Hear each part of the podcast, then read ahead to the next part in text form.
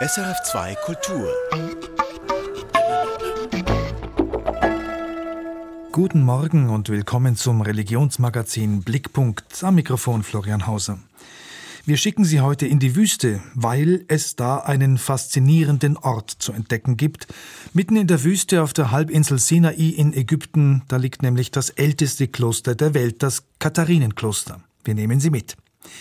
Und dann haben wir aktuelle Meldungen aus Kirchen und Religionen für Sie, gute Nachrichten zum jüdischen Pessachfest, heute ebenso wie rebellische katholische Frauen.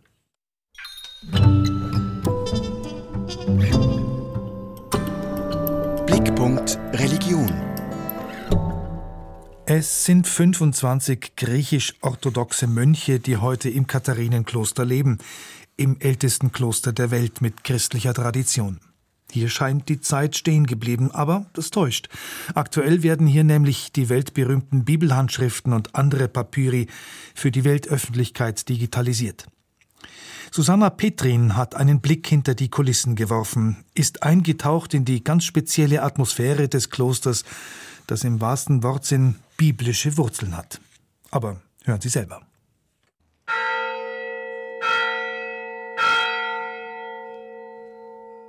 Schlag 12 Uhr. Zeit für die Mittagsmesse im Katharinenkloster. Wie jeden Tag seit 1500 Jahren. Wir befinden uns im ältesten aktiven Kloster der Welt. Das Katharinenkloster liegt fast 1600 Meter über dem Meer im Süden der ägyptischen Halbinsel Sinai. Rundum Granit und Sand, Sonne und Stille. Bereits im dritten Jahrhundert kamen erste christliche Eremiten in dieses karge Gebirge, um ihr Leben ganz Gott zu widmen.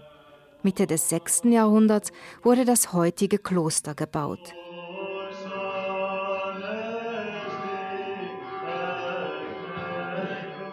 25 griechisch-orthodoxe Mönche leben zurzeit hier.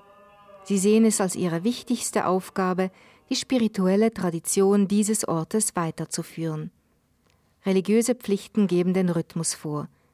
Morgenandacht von 4 bis 7.30 Uhr in der Früh, Mittagsmesse, Vespergebet. Die Mönche tragen lange weiße Bärte und weite schwarze Kutten. Man wähnt sich in biblischen Zeiten am Ende der Welt. Doch was ist das für ein hoher Piepton im Hintergrund? What is this beeping sound? There's a battery that supplies and with electricity. Okay.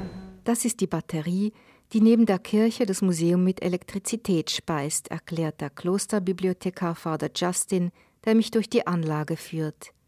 Die Illusion kompletter Abgeschiedenheit löst sich auf. Die Moderne hat hier längst Einzug gehalten. Elektrizität, Telefon, Internet. Father Justin betreibt in seiner Zelle einen Blog, in seiner Kutte trägt er ein iPhone. Außerdem überwacht der Mönch ein ambitioniertes Digitalprojekt. Tausende von Manuskripten werden fotografiert und ins Netz gestellt, hochaufgelöst in Farbe. Zum ersten Mal wird dieses Verfahren an einer ganzen Textsammlung angewendet, hier in der ältesten christlichen Bibliothek der Welt. Den Mönchen ist Technik recht, solange sie dem spirituellen Erbe dient. Also wir haben die Pflicht zu teilen, was wir haben. Wir möchten unser spirituelles Erbe bekannter machen und geschätzt wissen. Es ist allerdings nicht leicht, in Zeiten des Internets Mönch zu sein. Im Grunde ein Widerspruch in sich. Historisch kam man auf den Sinai, um weit weg von der Welt zu sein. Doch nun mit dem Internet kommt die ganze Welt hineingeströmt. Die Isolation ist in gewissem Sinne zu Ende. Aber wir müssen das spirituelle Erbe lebendig halten. Also müssen wir aus eigenem Antrieb die isolierte, karge Lebensweise aufrechterhalten. Normalerweise strömt die Welt hier nicht nur virtuell, sondern auch physisch herein. Fast täglich besichtigen Pilger das Kloster und seine berühmte Ikonensammlung. Anschließend besteigen sie den Berg Sinai. Es heißt, Moses habe auf dessen Gipfel die zehn Gebote in Empfang genommen. Heute kaufen Wanderer zu Oberst am Kiosk eine heiße Schokolade. Doch wegen der Corona-Pandemie liegt der Tourismus lahm. Das Kloster ist für Besucher nur zum Teil geöffnet.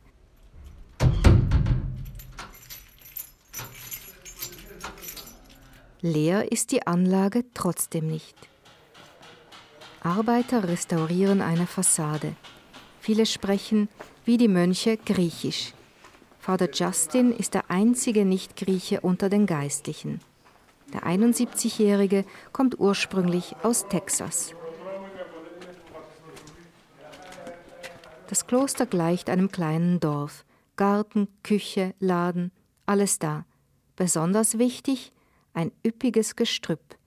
Es ist nicht etwa so, dass dieser Busch im Kloster gepflanzt wurde, sondern das Kloster ist rund um den Busch gewachsen. Es soll der brennende Dornbusch sein, aus dem, glaubt man der hebräischen Bibel, vor etwa 3600 Jahren Gott zu Moses sprach. Seit dem 6. Jahrhundert ist ständig etwas hinzu oder umgebaut worden. Was an diesem Klosterpuzzle am meisten überrascht, eine Moschee samt Minarett, eine einstige Kapelle, die im 11. Jahrhundert konvertiert worden ist. Diese Moschee in einem christlichen Kloster ist ein Plädoyer für die friedliche Koexistenz der Religionen. Muslime sind auch die rund 140 Beduinen, die für das Kloster arbeiten, als Wächter, Fahrer, Gärtner oder Köche. Das Oberhaupt des ansässigen Jabalier-Stammes, Scheich Ahmed, berät die Mönche und besucht das Kloster oft. Er ist weltgewandt und tolerant. For us, the Christian religion, it's love. Für uns ist die christliche Religion die Religion der Liebe. Die koptischen Christen waren zuerst in Ägypten, der Islam kam später dazu. Prophet Mohammed sagt, dass jeder Muslim die Mönche respektieren, das Kloster schützen und keineswegs bestehlen soll. Mit letzteren Worten paraphrasiert Scheich Ahmed einen Schutzbrief des Propheten Mohammed. Das Kloster besitzt davon mehrere Abschriften. Die Beduinen fühlen sich bis heute verpflichtet, das Kloster zu verteidigen, so wie ihre Vorfahren es vor über tausend Jahren taten. Nur 2017 griff die Terrororganisation IS einen nahen Polizeiposten an. All die Jahrhunderte zuvor wurde das Kloster nie direkt angegriffen, nie seiner wertvollen Schätze beraubt obwohl die gesamte Region seit dem 7. Jahrhundert nicht mehr christlich ist. Für Scheich Ahmed gehören die drei abrahamitischen Religionen zusammen. Die drei Religionen sind wie ein Baum. Das Judentum ist die Wurzel, das Christentum ist der Stamm und der Islam ist das Laub. Judentum, Christentum und Islam kommen hier zusammen. Viele der Manuskripte, die nun fotografiert werden sollen, wenn es nach Father Justin geht, bald der ganzen Welt als Zeugnisse dienen für ein seit dem frühen Mittelalter gepflegtes, friedliches Miteinander der Religionen. They are examples die Manuskripte sind Beispiele für die harmonischen Beziehungen zwischen den Christen und den arabischen Herrschern. Sie dienen als wichtige Vorbilder für den Religionsfrieden, den wir heute brauchen. Bis zu 17 Jahrhunderte haben die Schriften dank des knochentrockenen Wüstenklimas bereits überlebt. Nun werden ihre Inhalte gerettet bis in alle digitale Ewigkeit und so zugleich der ganzen Welt zur Verfügung gestellt.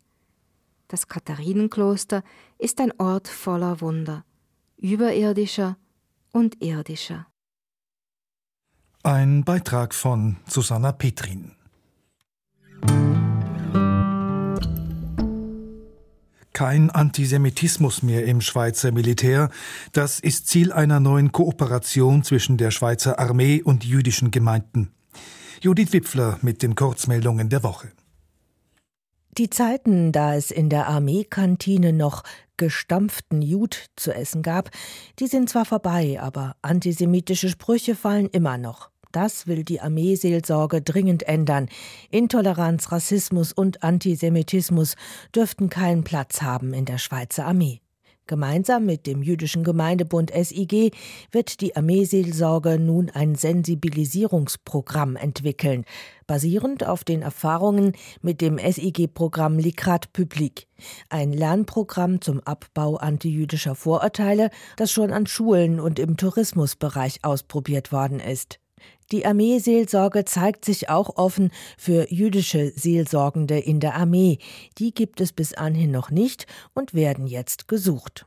By the way, heute ist ja Pessach. Drum auch von mir, Chag Pesach Mamash Sameach. Die Schweizer Sternsingen-Aktion teilte am Montag ihren Spendenstand mit. Die kleinen Königinnen und Könige haben trotz Pandemie und Singverbot bis jetzt über eine Million Franken gesammelt. Einsatz und Kreativität der Kinder seien umwerfend gewesen, teilt das Hilfswerk Missio mit. Pandemiebedingt rechnet es aber mit rund 30 Prozent weniger Spenden als im letzten Jahr. Wir berichteten über die diesjährige Aktion Sternsingen, aber sicher. Basel hat zu viele und zu große Kirchen. Die reformierte Kantonalkirche hat jetzt aber Zukunftspläne für drei ihrer Kirchendenkmäler verabschiedet. Gemeinsam mit Chorverbänden der Nordwestschweiz soll etwa die Pauluskirche ein Sing- und Chorzentrum für die ganze Region werden, eine Kulturkirche. Die prächtige Jugendstilkirche ist ein Werk der Architekten Karl Moser und Robert Kurliel. Die Johanneskirche, ein Kleinod des modernen Bauens von 1936, soll zum attraktiven Quartier- und Gemeindezentrum ausgebaut werden, mit Café, Kultur- und Kursräumen. Und das größte Sorgenkind ist die größte neugotische Kirche der Schweiz, die Elisabethenkirche. Sie muss saniert werden, was die reformierte Kirche Basel-Stadt aber nicht bezahlen kann. Sie spricht nun aber über zweieinhalb Millionen Franken und hofft auf Kanton und Merian Stiftung beim Erhalt zu helfen. Uta Ranke Heinemann starb am Donnerstag in Essen. Sie war die erste Frau, die eine ordentliche Uniprofessur in römisch-katholischer Theologie erhielt. Das war 1970. Ranke Heinemann sorgte in den 80er und 90er Jahren für Furore, weil sie die Sexualmoral der römisch-katholischen Kirche kritisierte und Dogmen wie das von der Jungfrauengeburt ablehnte. Es gibt keine Erbsünde und keinen Teufel. Und eine blutige Erlösung am Kreuz ist eine heidnische Menschenopferreligion. Solche Kritik kostete Uta Ranke Heinemann 1987 schließlich auch ihren Lehrstuhl in Theologie. An der Uni Essen lehrte sie aber weiter Religionsgeschichte, wozu es keine bischöfliche Missio brauchte. Außerdem trat sie viel in Fernsehtalkshows auf, war in der linken Friedensbewegung aktiv und landete einen Bestseller mit dem zölibatskritischen Titel Eunuchen für das Himmelreich. Die französische Bischofskonferenz legt ein Maßnahmenpaket gegen sexuelle Gewalt an Kindern und Schutzbefohlenen vor. Zunächst stellt sie 5 Millionen Euro zur Verfügung, um Betroffene zu entschädigen, die sexuelle Gewalt durch Priester oder Ordensleute erfahren haben. Als eine Präventionsmaßnahme soll es bald in jeder römisch-katholischen Einrichtung in Frankreich eine Kontaktperson zum Schutz Minderjähriger geben. Außerdem will man dem vielfachen Leid an einer nationalen Erinnerungsstätte in Lourdes gedenken und jedes Jahr am dritten Sonntag der Fastenzeit einen Zitat Gebetstag für Opfer von Gewalt und Aggression abhalten. Zwei Mitbegründerinnen der Reformbewegung Maria 2.0 wollen aus der römisch-katholischen Kirche austreten. Das sagten Elisabeth Kötter und Andrea Voss-Frick dem Evangelischen Pressedienst Deutschlands EPD am Freitag. Im Herzen blieben sie freilich katholisch. Die Institution römisch-katholische Kirche hielten sie aber für heillos hierarchisch und nicht reformierbar. Mit teils spektakulären Aktionen fordert Maria 2.0 etwa die Mitbestimmung von Frauen auf allen Entscheidungsebenen der Kirche, die Abschaffung des Priesterzölibats und die Frauenweihe. Erfahren Sie mehr über unsere Sendungen auf unserer Homepage srf.ch-kultur.